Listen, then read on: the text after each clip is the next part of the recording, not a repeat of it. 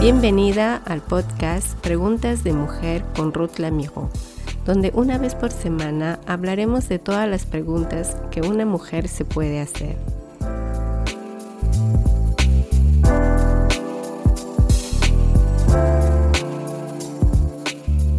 Bienvenidos una vez más. Hoy estaremos hablando de perdón.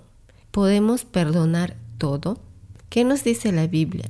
¿Se trata solamente de espiritualidad del perdón? Primero leamos 1 de Pedro capítulo 5 versículo 7. Depositen en Él toda ansiedad, porque Él cuida de ustedes.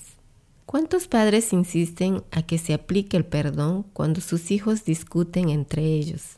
Con la creencia de que perdonar se da a voluntad de otros, incluso en medio del conflicto. Es posible que lo hayas experimentado de niña esta exigencia y te hayas visto obligada a perdonar a alguien porque te lo han pedido.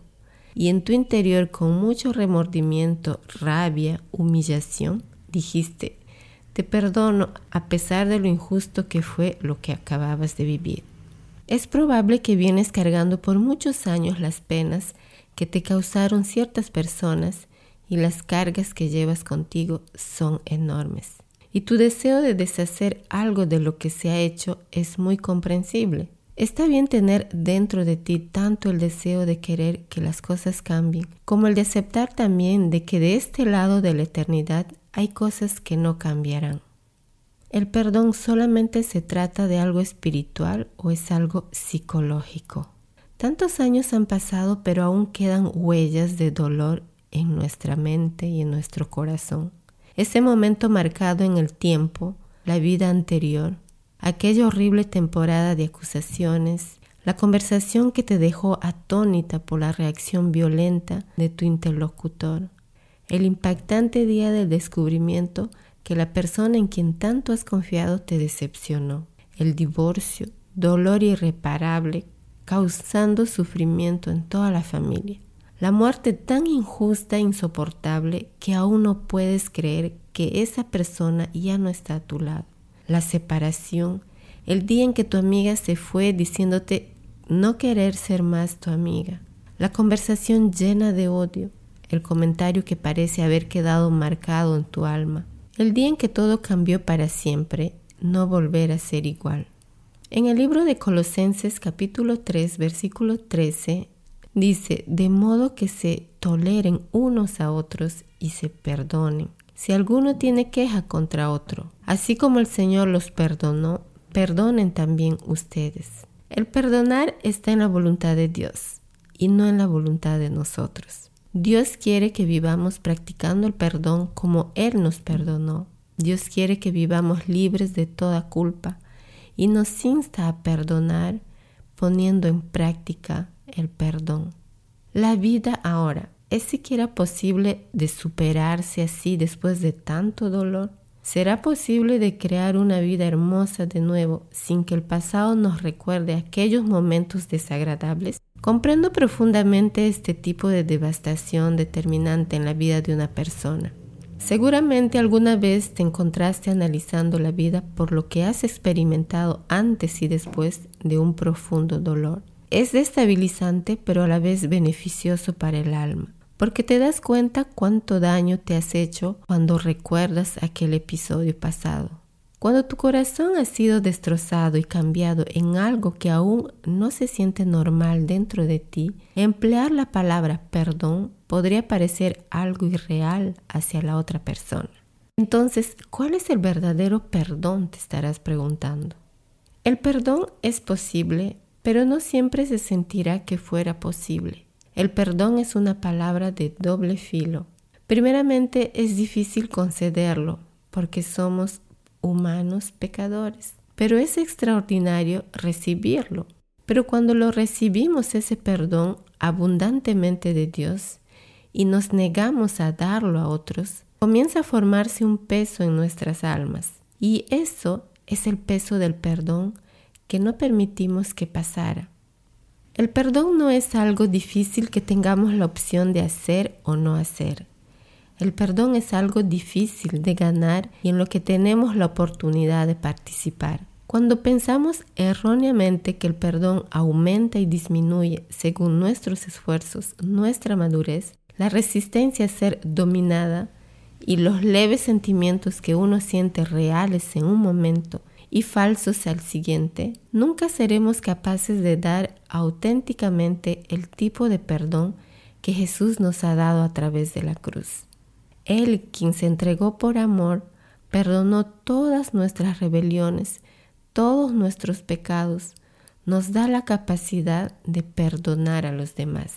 ¿Por qué nos es difícil perdonar? Perdonar es posible cuando me acerco a lo que Jesús ya hizo, por mí y por ti. Aquello que permite que su gracia fluya libremente a través de mí aplicando el perdón para otros como lo dice en Efesios capítulo 4 versículo 7 pero a cada uno de nosotros se nos ha dado gracia en la medida en que Cristo ha repartido los dones en nosotros. El perdón no es un acto de nuestra determinación. El perdón solo es posible gracias a nuestra cooperación. La cooperación es lo que muchas veces falta en nosotros. La cooperación con lo que Jesús ya ha hecho hace posible aplicar lo que dice Efesios 4:32. Más bien, sean bondadosos y compasivos unos con otros y perdónense mutuamente, así como Dios los perdonó a ustedes en Cristo. Él nos insta a perdonarnos mutuamente, así como Cristo te ha perdonado a ti y a mí. Dios sabía que no podíamos hacerlo por cuenta propia, por lo tanto, Él hizo un camino que no dependía de nuestras fuerzas. Él, por su propia voluntad, en obediencia al Padre y por amor a la humanidad, nos enseña la forma de perdonar. Dios nos enseña una manera de aferrarnos a los brazos extendidos de Jesús, marcados por la crucifixión. Su sangre fue derramada para redimirnos de todo pecado y toda maldad que sale de nuestro corazón. Él perdonó todo lo que nunca podríamos ser lo suficientemente buenos para hacerlo y nos prepara un camino para que nosotros cooperemos con su obra del perdón, para que recibamos y demos gratuitamente a los que nos ofendieron. La Biblia dice que no hay ninguno perfecto, sino uno, que es Jesús, el único quien no cometió pecado, como lo dice Romanos 3, 24. Por cuanto todos pecaron, es decir, nosotros los humanos, y están destituidos de la gloria de Dios. Todos nacimos bajo el pecado, mas Cristo nunca cometió pecado. Entonces, ¿qué es lo que nos satisfacerá hacia el perdón? El perdón es más satisfactorio que la venganza. Romanos capítulo 12, versículo 19 a 21 nos dice, No tomen venganza, hermanos míos, sino dejen el castigo en las manos de Dios, porque está escrito, Mía es la venganza, yo pagaré, dice el Señor. Antes bien, si tu enemigo tiene hambre, dale de comer. Si tiene sed, dale de beber. Actuando así, harás que se avergüence de su conducta.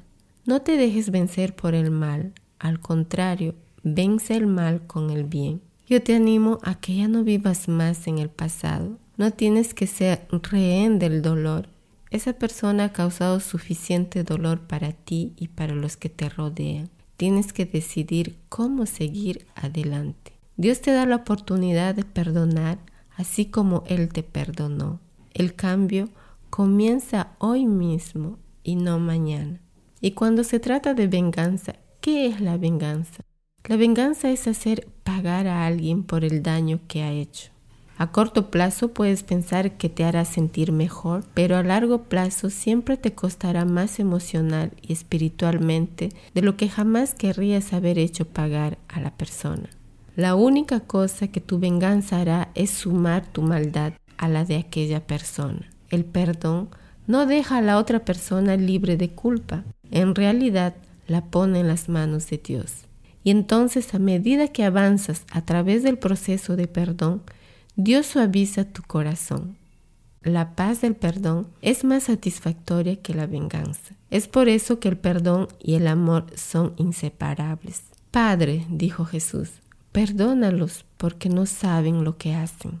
Aquí el responsable es el diablo. Efesios 6, versículo 11 y 12 nos dice, pónganse toda la armadura de Dios para que puedan hacer frente a las artimañas del diablo. Porque nuestra lucha no es contra seres humanos, sino contra poderes, contra autoridades, contra potestades que dominan este mundo de tinieblas, contra fuerzas espirituales malignas en las regiones celestiales. Si la gente tiene la opción de pecar, actuar en maldad contra nosotros o no. Y es verdad, cuando estamos heridos, la persona que nos hiere puede haber participado voluntariamente en el plan del enemigo. Pero me ayuda a recordar que esta persona no es mi verdadero enemigo. El diablo es real y está en un ataque total contra todo lo bueno. Él odia las palabras, vivir juntos en armonía y sobre todo trabaja con gran intención contra todo lo que da honra y gloria a Dios.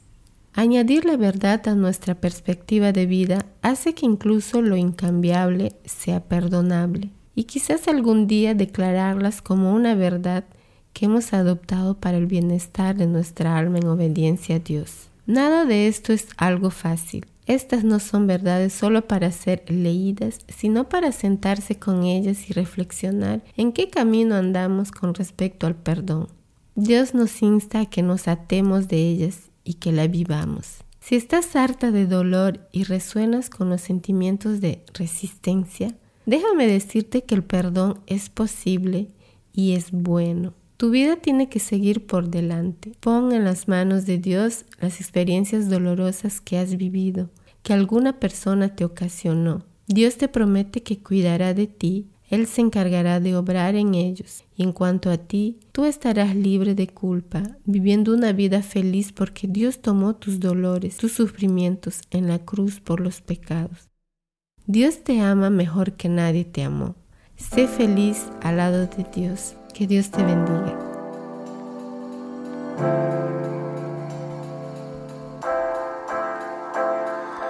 Gracias por ser parte de esta comunidad. Me encantaría que pudieras compartir este podcast con tus amigas y conocidos. Puedes encontrarme en las plataformas Spotify, Deezer, Apple Podcasts, Google Podcasts. Todos los episodios estarán agrupados en nuestra página web preguntasdemujer.com. También nos puedes encontrar en las redes sociales de Facebook e Instagram con Preguntas de Mujer. Gracias por ser parte de este podcast con Ruth Lamiro.